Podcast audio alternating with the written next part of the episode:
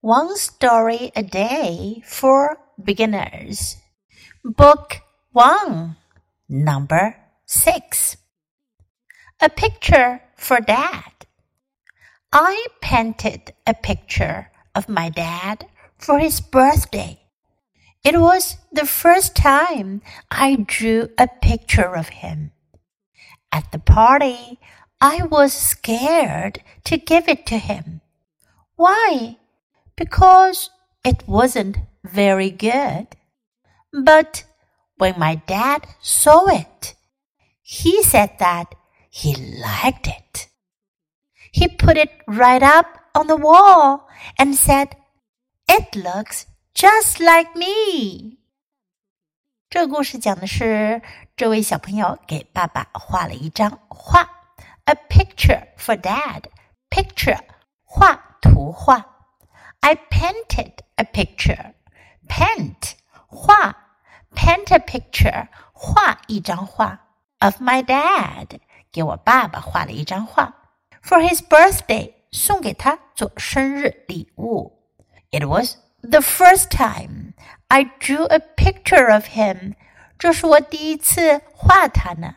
the first time 第一次 the first time at the party 在派对上，at the party.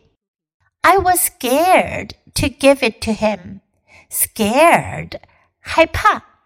I was scared too. 我害怕做什么事情，我害怕把画拿给他。Why？为什么呢？Because，因为。如果你问 Why？为什么，就要用 Because，因为来回答。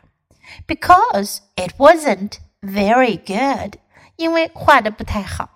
But when my dad saw it, he said that he liked it。可是当爸爸看见的时候，他说他很喜欢。He put it right up on the wall and said, "It looks just like me." 爸爸马上就把画贴到了墙上，然后说：“看起来跟我一个样。”It looks just like me，看起来就像我一样。Okay, now let's read the story together. You can follow me. A picture for dad. I painted a picture of my dad for his birthday. It was the first time I drew a picture of him. At the party, I was scared to give it to him. Why? Because it wasn't very good. But when my dad saw it, he said that he liked it.